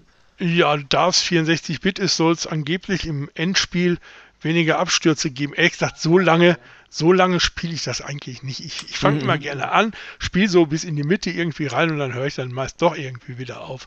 Also ich habe von, von Abstürzen nichts gemerkt. Aber das heißt nicht, dass wenn ich da nicht jede Insel jeden Quadratmillimeter bebaue, mm. dass irgendwann die Engine einfach nicht mehr mitkommt. Aber ehrlich gesagt, also ich habe es bei, bei GOG gekauft vor einiger Zeit im Angebot. Und äh, das Einzige, was das Problem da war, dass es die englische Version war. Aber es gibt einen Trick, dass man die auf Deutsch umschalten kann. Und äh, dann ist, ist das ist wirklich so, so die Quintessenz. Wie bei mir, ich finde ja auch bei Final Fantasy IX ist die Quintessenz aus den ganzen vorhergehenden Final Fantasies. Und so ist das da mit den Annos. Da ist nichts, da ist nicht eine Kante, ein Links. Es ist aber auch nicht zu leicht oder irgendwie sowas. Da musst du schon was tun. Gerade so, wenn die äh, auf, auf Inseln ein bisschen plötzlich was anders machen muss. Sagt mit den äh, orientalischen Städten und allem. Das war echt super. Aber bei der History Collection muss ich mich jetzt nicht verrenken, um die deutschen Versionen zu kriegen, oder? Das nee, da nicht. Da ist es nicht, das ist nur in der GOG-Version. Das Einzige ist, dass aus irgendwelchen Gründen bei zwei Spielen voreingestellt Tschechisch ist statt Deutsch. Ja. Das war aber das Einzige, was mir aufgefallen ist. Das, ist ein das hatten die bei, bei, bei, bei den Siedlern auch. Die waren alle auf Englisch ganz am Anfang. Aber das konnte man umstellen. Überhaupt habe ich mich gewundert bei ein, zwei Spielen. Ich glaube, ich war, es war gerade äh, anno 1404, hat es auf meinem 4K-Monitor, wo noch ein zweiter 1080p-Monitor quasi äh, ja, daneben steht und mit verbunden ist, hat es nicht geklappt, das Spiel zu starten. Da sah ich einen Teil des Bildschirms nicht. Erst als ich dann bei den Grafikoptionen auf Vollbildfenster gegangen bin, konnte ich es quasi halbwegs gescheit anzeigen. Das hat mich auch ein bisschen gewundert. Also passiert ja. mir sonst nicht bei Spielen. Ist es, ist es ein völlig fitzeliges Detail natürlich, aber wollte ich mal erwähnen. Was ich auch erwähnen wollte, Mick, oder fragen wollte, ist denn 1404 immer noch dein Favorit, trotz 1800, das du doch seitdem sicherlich auch gespielt hast länger? Ganz ehrlich, 1800 habe ich nach dem Test gar nicht mehr gespielt. Nicht, weil ich nicht wollte, sondern weil ich einfach keine Zeit hatte. Okay. 1404 fange ich, sagen wir es mal so. Ich bin einfach mal ganz ehrlich, dieses Mittelalter-Szenario gefällt mir nach wie vor am besten. Mhm. 1800 hat tolle Optionen drin und ist wirklich ein schönes Spiel. Und inzwischen, die haben ja etliche DLCs dazu inzwischen schon rausgebracht die ich tatsächlich mal runterladen müsste und müsste einfach mal das damit spielen. Auch dieses Erforschen neuer Länder, die weit weg mhm. sind und mit den Schiffen, ja, genau. das fand ich alles prima. Aber letztendlich 1404 werde ich wahrscheinlich bis das mein Lebensende spielen. Ja, ja, ja. Also das, das finde ich wirklich, das, das ist die Krone. Und ja, dann hat ja quasi aber äh, das schon mal einen äh, guten Zweck, diese History Collection. Du kannst jetzt, wenn dich jemand fragt, hey, ich habe von dieser Anno-Serie gehört, was soll ich denn da kaufen? Äh, das 2041 oder wie es heißt, nee, 20, oh Gott, oh Gott 2043. So viele Jahre. Es, ist, es muss ja immer neuner geben. ähm, äh, oder das 2064, dann, dann sagst du einfach nein, du zahlst 15 Euro und holst dir die History Edition von 1404, richtig, Mac? Ganz genau. Also hat es doch schon mal ein Gutes. Ja, das ist jetzt äh, nochmal so eine interessante Kaufberatungsfrage nach dem Motto, lohnt sich das überhaupt, 40 Euro für die ganze Sammlung auszugeben? Äh, äh, gut, man, man, könnte jetzt vielleicht sagen, das allererste 1602 äh, habe ich den Eindruck, äh, das fandet ihr jetzt noch interessant, weil es einfach äh, der Ursprung von allem war und, und sich ganz nett spielte. Aber, aber eigentlich reicht 1404 für die meisten, oder? Ja, voll und ganz. Da ist, wie gesagt, das Add-on noch mit dabei, also da macht sie nichts falsch. Die anderen, vor allen Dingen, man darf ja eins nicht vergessen, Anno ist ja eigentlich letztendlich gleich mehr oder weniger dasselbe Spiel. Oder sehr ähnlich. Also du brauchst die anderen nicht. Das ist dasselbe, als wenn ich einen Formel-1-Simulator habe. Da brauche ich ja nicht alle fünf Dings, wo immer diese Rennstrecken drin sind. Mhm. Wobei ich Heinrich noch widersprechen darf. Also ich, ich fand jetzt damals, als Mick und ich über äh, Anno 602 äh, gepodcastet haben, habe ich schon das ganz gern nochmal gespielt, aber so interessant finde ich es jetzt nicht und ich finde es auch nicht toll, die alte Grafik ohne jede Verbesserung einfach weiter weggezoomt zu sehen. Man könnte sagen, die hölzernen Animationen der Rehe, die da rumlaufen wie in einer schlechten animatronischen Geisterbahn, äh, sieht man dadurch weniger gut, aber ich muss das nicht nochmal spielen. Also ja, das, ja, da ist natürlich der Nostalgiefaktor entscheidend, glaube ich. Wie bei so vielen Spielen macht das, glaube ich, schon einen Unterschied. Ne? Äh, wie intensiv sind meine Erinnerungen, wie gerne habe ich es damals gespielt, äh, dass man da doch gerne mal wieder reinschaut. Vor allem, weiß nicht, ob das jemand ausprobiert hat, man sagt ja, dass diese neuen 64-Bit-Client-Versionen kompatibel mit alten Spielständen sind. Da kannst du also deine, ne? Ja. Äh, ich habe es nicht ausprobiert, aber es stimmt wohl. Das haben also beschreibt praktisch jeder. Du kannst einfach deine Spielstände auch aus der GOG-Version oder irgendwas einfach in den richtigen Ordner kopieren und dann kannst du die wieder nehmen. Bloß, wer hat noch alte Spielstände? Ich fange einfach immer wieder von vorne an. Ja, aber also, das ist, das ist schon lobenswert. Ich dachte also, jetzt wirklich, du hast da ein Archiv Außerdem, weißt du, Heinrich ist jemand, der spielt noch Jahre, nachdem er eigentlich schon vergessen hat, dass er mal Persona 5 angefangen hat, oder sich den Spielstand und spielt nach 45 Stunden weiter. Das ist schon, das ist schon eine andere Herangehensweise. Aber, also auch da nochmal, Heinrich, nee, dann spiele ich aber nicht die 10 Euro Anno 1602 History Edition Version, sondern die 4 Euro oder 4,99 Euro GOG-Version, weil die hat dann auch dasselbe Bildschirmformat wie damals. Da wird DOSBox gestartet und die pixelige Grafik mit ihren, was weiß ich, 46 x 400 wird dann halt auf den Bildschirm hochgezogen. Das ist dann viel mehr der alte Effekt, als wenn ich hier, wie gerade gesagt, auf ein winziges Schiffchen gucke, das in einer nur noch 25% äh, zu großen Grafik rumfährt. Aber das ist sicherlich auch Geschmackssache. Aber sag mal, wo sie ja wohl auch nichts getan haben, ist so die Bedienung, weil gerade die frühen Annos, das war ja auch nicht immer so mega intuitiv. Also so meine dunklen Erinnerungen, äh, wie man welches Icon wo gefunden hat, das ist äh, eins zu eins übernommen. Ja, ja, das ist genau gleich. Also beschwören will ich es nicht, aber mir ist aufgefallen, äh, gerade bei den alten Annos, dass man da nicht wie heute eigentlich üblich mit Waste äh, zoomt und scrollt oder besser gesagt scrollt, sondern halt äh, mit den Pfeiltasten, was, was also selbst Strategiespiele heute nur noch selten eigentlich machen. Und gut, man kann den Bildschirm, glaube ich, auch mit der rechten Maustaste verschieben, zumindest bei neueren, aber das ist mir so aufgefallen. Das, das scheint auch noch alles relativ authentisch wie damals geblieben zu sein. Und Mick, wie hast du das jetzt eigentlich gespielt? Bist du da wirklich so in chronologischer Reihenfolge vorgegangen, um so ein bisschen nochmal die Unterschiede äh, wieder festzustellen? Und, und, und ist da irgendwas Besonderes vielleicht noch aufgefallen, wo so deine Erinnerungen ganz anders waren? Nee, überhaupt nicht, weil meine Erinnerungen sind nicht alt. Ich habe die Dinge alle vor nicht allzu langer Zeit noch gespielt. Das, da war ja nichts Neues für mich dann dabei.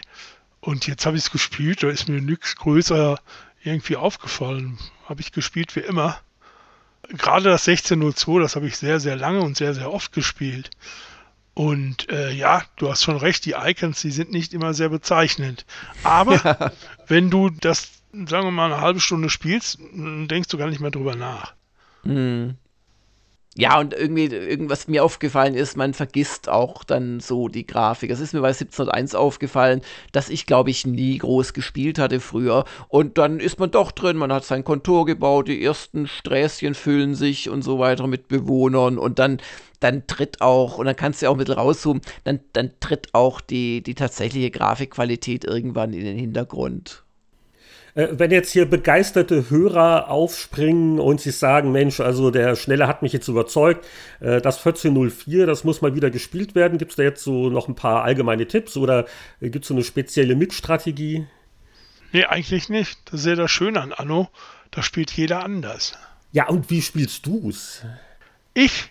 Ich spiel's immer, dass ich am Anfang möglichst viele Leute da bei mir ansiedel, weil das ist immer der Weg zum Geld also vor allen Dingen jetzt nicht Anno 1503, aber bei den anderen der Weg zum Geld, dass ich auch weiter was machen kann. Und ansonsten, jetzt wirst du lachen, richte ich mich ganz gerne nach dem, was mir mein Berater immer so sagt.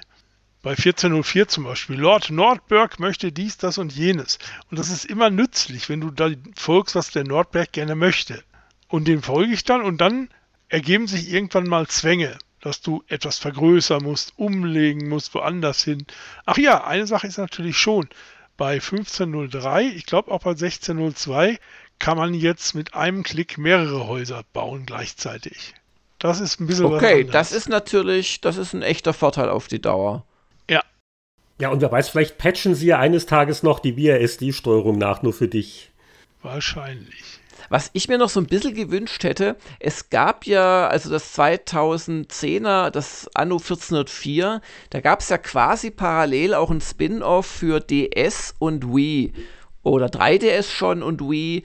Und das hast du damals, glaube ich, auch für uns getestet, Mick. Also die Wii-Fassung, dieses ja. Anno erschaffe eine neue Welt. Irgendwie hatte ich mir gewünscht, dass sowas dann vielleicht, aber das hätten sie dann wahrscheinlich extra portieren müssen. Wahrscheinlich ist auch die Technologie eine ganz andere. Und sie können nicht einfach einen Wii-Emulator äh, irgendwie auf Uplay packen. Aber wisst ihr, was ich meine? Dass so, dass so ein bisschen noch was, was man nicht erwartet, in die, in die Collection gekommen wäre, wenn sie schon nicht die neueren drin haben.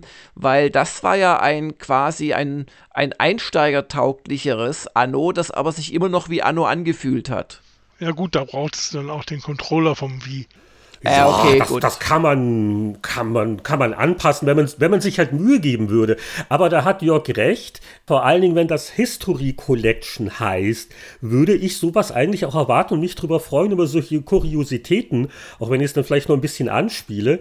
Aber äh, ja, kann man, aber gut, das, das kostet halt halt alles. Und äh, der Eindruck, den ich jetzt gewonnen habe von euren Erzählungen, ist, also es wird schon so ein bisschen, ich will nicht sagen billig zusammengekloppt, oder vielleicht ein bisschen hart, aber äh, wirkt jetzt nicht wie die liebevollste, aufwendigst produzierte Sammlung dieser Art. Ja, oder Nö. vielleicht kann man es anders sagen, es ist keine kuratierte Sammlung. Also da hat niemand, kein Serienvater oder kein ja, letzten Endes Redakteur oder Producer sich hingesetzt und gesagt, wie geben wir dem Ganzen jetzt noch eine Klammer, wie, wie füttern wir das ein bisschen links und rechts noch ab und wie machen wir einfach aus dieser Collection mehr als nur die Einzelteile. Es gibt ja das Abgedroschene, das etwas mehr ist als die Summe seiner Einzelteile.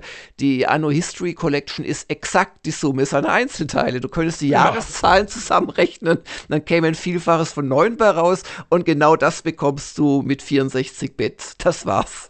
Echt, ich habe das Video von einem Kollegen gesehen, der die Collection getestet hatte und der hechtete da durch und zählte die ganze Zeit irgendwelche Jahreszahlen auf. Und ich habe hab mir echt hinterher gedacht, wie hat er es geschafft, dass er nicht einmal durcheinander gekommen ist? Das ist halt ein echter Fan, im Gegensatz zu dir. Du bist ja bei 1404 ja. hängen geblieben. Ich spiele auch noch 1800, wenn ich mal wieder ein bisschen Zeit habe. Vielleicht noch ein kleiner Schlenker, weil wir haben uns ja auch mal über die Siedler History Collection unterhalten. Da hatte ich im Vergleich, da war ja, da war auch nicht diese Klammer, dieses, dieses Einordnende, aber da hatte ich den Eindruck, dass sich bei einzelnen Teilen ein bisschen mehr einfach getan hat. Ja gut, die waren hinterher nicht mehr die Siedler. Das habe ich ihnen ja vorgeworfen, das tue ich heute noch. Ab Teil 5, 4 war noch okay. Ab Teil 5, das waren ganz andere Spiele, die hießen nur die Siedler. Ja, ja, aber trotzdem haben sie in der, in der History Collection oder wie das damals hieß, haben sie einfach ein bisschen mehr getan. Äh, waren ja auch mehr Spiele insgesamt drin als jetzt bei der Anno Collection. Ich weiß auch wirklich nicht, warum sie nicht die Science-Fiction-Annos mit dazu gepackt haben. Du, da denke ich einfach mal, weil sie nichts mit den historischen zu tun haben. Vielleicht ist ja das auch. Äh, wir, wir denken die ganze Zeit, es soll die Historie der Serie beschreiben und die haben sich nur gedacht, nein, das sind die historischen. Und dann gibt es ah. die, dann gibt's die fiktionale Collection, wenn sie dann die irgendwann. Future noch Collection, die wartet ah. noch auf uns. Aber ich glaube, die, die, die Science-Fiction-Annos, ich weiß nicht, äh, die waren auch nicht so mega beliebt bei den Fans. Nö, waren sie auch nicht, aber da bin ich da ganz falsch. Ach, die waren aber auch gar nicht schlecht und die haben in bestimmter Weise wieder mehr mit 1800 zu tun, also gerade so direkte Schiffssteuerung und, und Flottenkämpfe und so, als mit den alten Annos fast. Ähm, ich würde jetzt mal nicht als, als, als hässliche Entlein bezeichnen, die beiden Teile. Und gerade weil es ja nicht so viele Leute gekauft haben, haben die vielleicht einen Grund mehr, die History Collection zu kaufen. Ah, also ich habe ja noch gehört, äh, dass ein Grund war, die jetzt zu machen, äh, weil wegen 1800 endlich mal diese ganzen Banausen in anderen Ländern äh, überhaupt sich mal für diese ruhmreiche deutsche Fleißserie interessiert haben. Und aber das kann auch reines Marketinggewäsch sein, weil das war eine Aussage von irgendeinem Ubisoft-Menschen. Und deswegen hatte man halt auch den Antrieb, weil dann könnt ihr es endlich mal Spiele, die sie nie kannten und die teilweise bei ihnen auch ganz anders hießen, als eine Anno-Serie wahrnehmen. ja, also dann hätten wir uns aber liebevoller machen müssen. Ja, ich glaube nicht, ja. dass jetzt so die äh, Bedienungseigenheiten und die, die Grafikpracht der späten 90er Jahre Made in Germany da heutzutage noch hier äh, Nordamerika erobern werden. Ja, für Historiker vielleicht schon.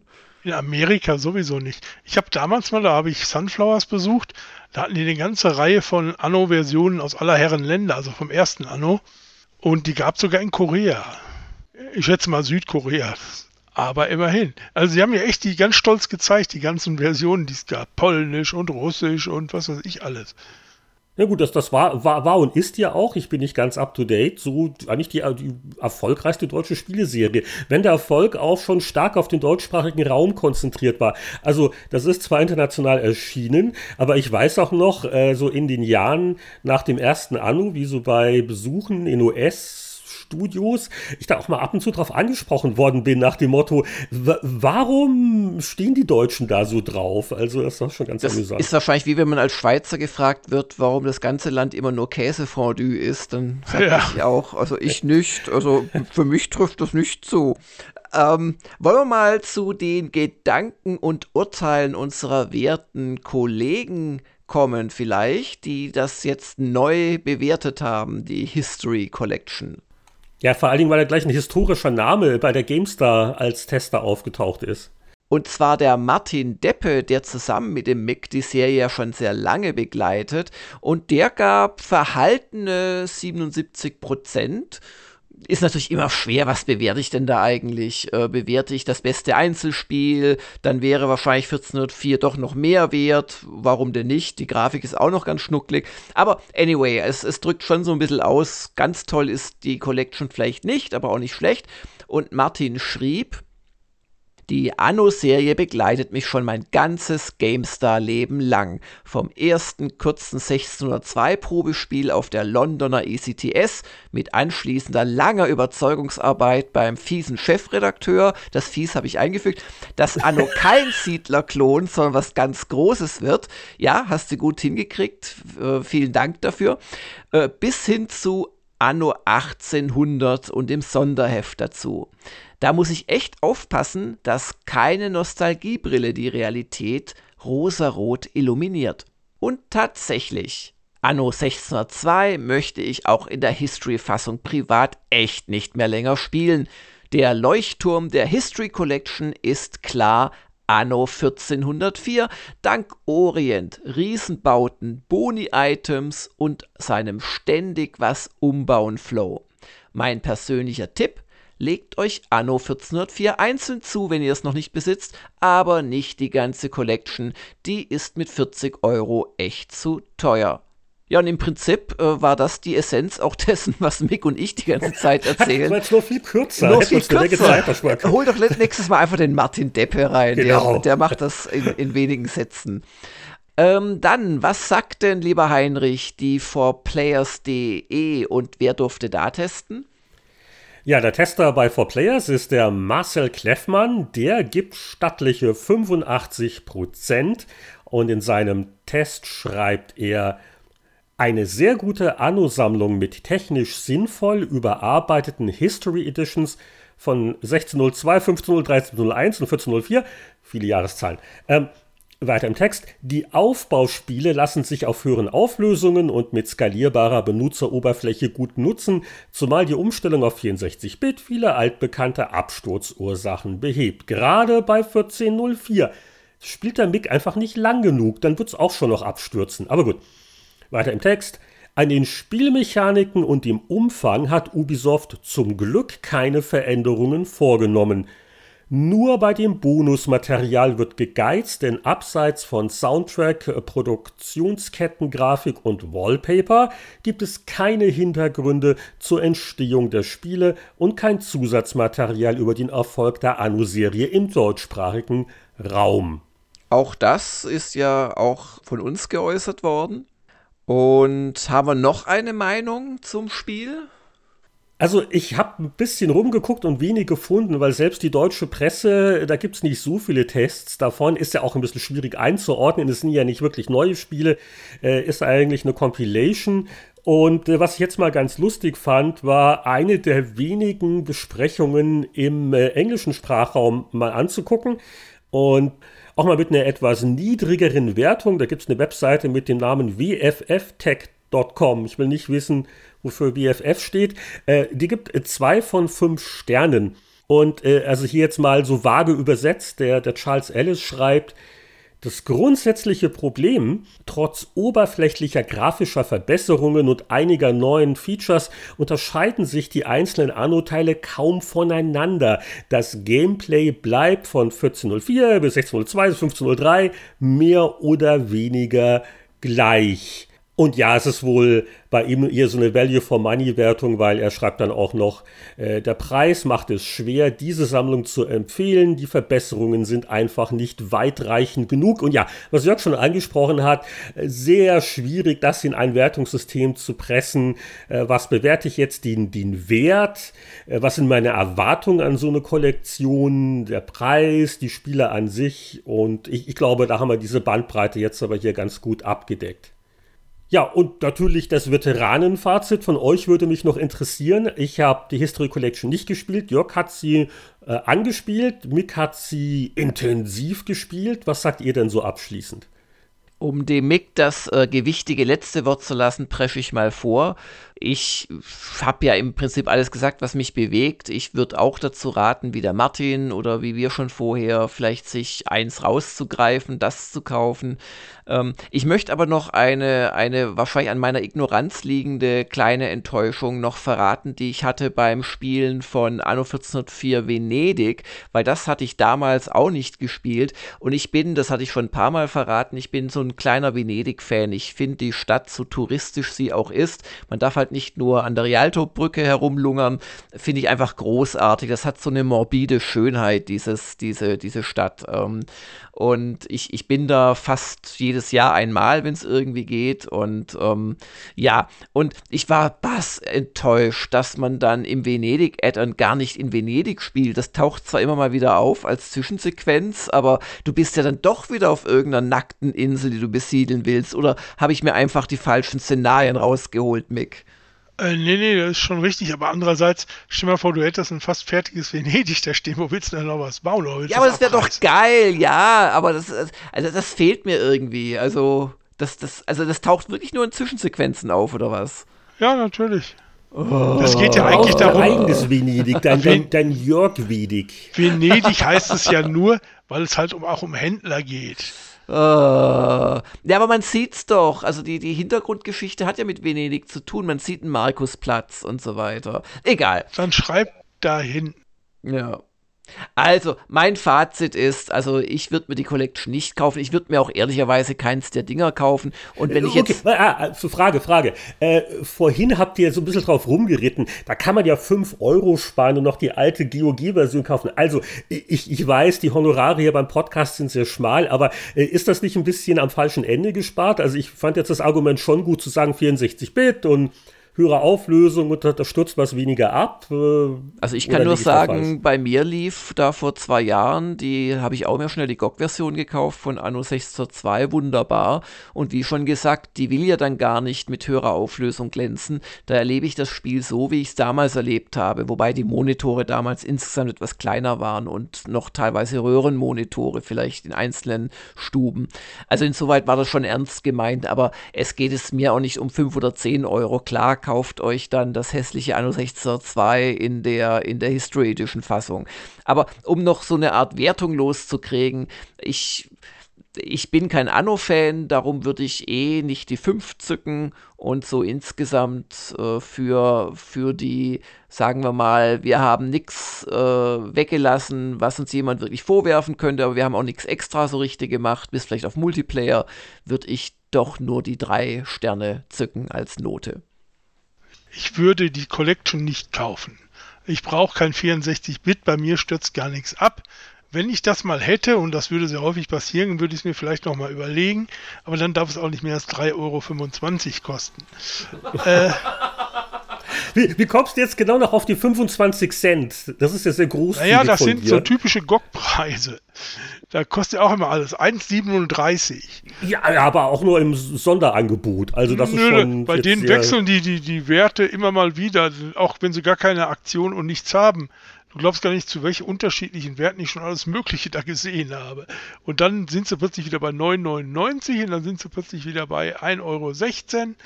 Ich weiß noch, Dings habe ich mal gekauft. Was war das noch? Ähm, ähm, Darklands für 79 Cent. Kostet heute auch wieder eher 5 Euro oder so. Aber egal, das wollten wir ja nicht wissen. Äh, nein, ich, ich finde, es ist nicht nötig. Es ist echt nicht nötig.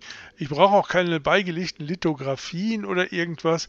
Anno ist Anno, das spiele ich gern.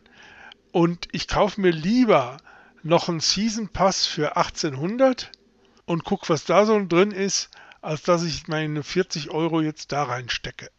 Ja, ist ja ein gutes Fazit, eine gute Kaufberatung. Traust du dich da eine, eine Sternchenwertung zu vergeben für die History Ach, eine Sternchenwertung.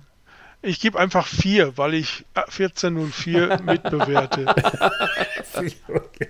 Nee, ich, ich finde es bescheuert, äh, eine Sammlung mit einem richtig guten Spiel drin äh, so zu bewerten, was das richtig gute Spiel nie gekriegt hätte. Das hätte doch niemals 77% gekriegt. Äh, soll ich den Kontakt zu Martin herstellen? Ich hätte seine aktuelle E-Mail-Adresse. Ich auch. Ihr könnt euch mal aussprechen ist halt, halt so, ich weiß nicht, was er halt bewertet hat. Ich habe auch den ganzen Test nicht gelesen, sondern nur den Meinungskasten. Ja, und er schrieb ja, dass er ein großer Fan ist und aufpassen möchte, nicht zu sehr aus der Nostalgie-Ecke zu kommen. Ich vergesse nie, wie ich mit Martin bei Sunflowers war und wir uns da auch irgendein Anno, ich glaube 1701 angeguckt haben und die hatten da so eine Holzplanke liegen, wo Anno 1701 drauf stand. Was macht er fürs Video? Er hält sich die Planke vor den Kopf und sagt, hallo, ihr seht mich jetzt gar nicht. Also ich dachte, jetzt kommt eine Anekdote, wie, wie, wie die Planke zerstört worden Brett ist. vor dem Kopf so. fällt mir da ein, aber das war, glaube ich, die Absicht damals. Ja, aber da konnte man ihn nicht bremsen. Das war nicht möglich. Ja, aber wir müssen uns bremsen, denn der Spieleveteranen-Podcast äh, nähert sich der letzten Tonrille sozusagen. Wir bedanken uns ganz herzlich bei unserem Anno Mick, der mal wieder angereist ist und da können wir nur hoffen, dass nächstes Jahr ein neues Anno erscheint, weil diese jährliche Runde ist ja jetzt schon eine liebgewonnene Tradition bei den Spieleveteranen. Äh, besten Dank, jederzeit gerne wieder. Bevor wir zu einer besonderen Delikatesse kommen, nämlich einem dreistimmigen Tschüss, darf ich noch darauf hinweisen, dass Patreon-Unterstützer uns schon nächste Woche wieder hören können, weil die haben ja in jedem Monat vier ausgewachsene Spieleveteran-Podcast-Folgen. So, und jetzt Mick, du weißt, was dir droht. Wir zählen an und dann heißt's eins, zwei, drei. Tschüss.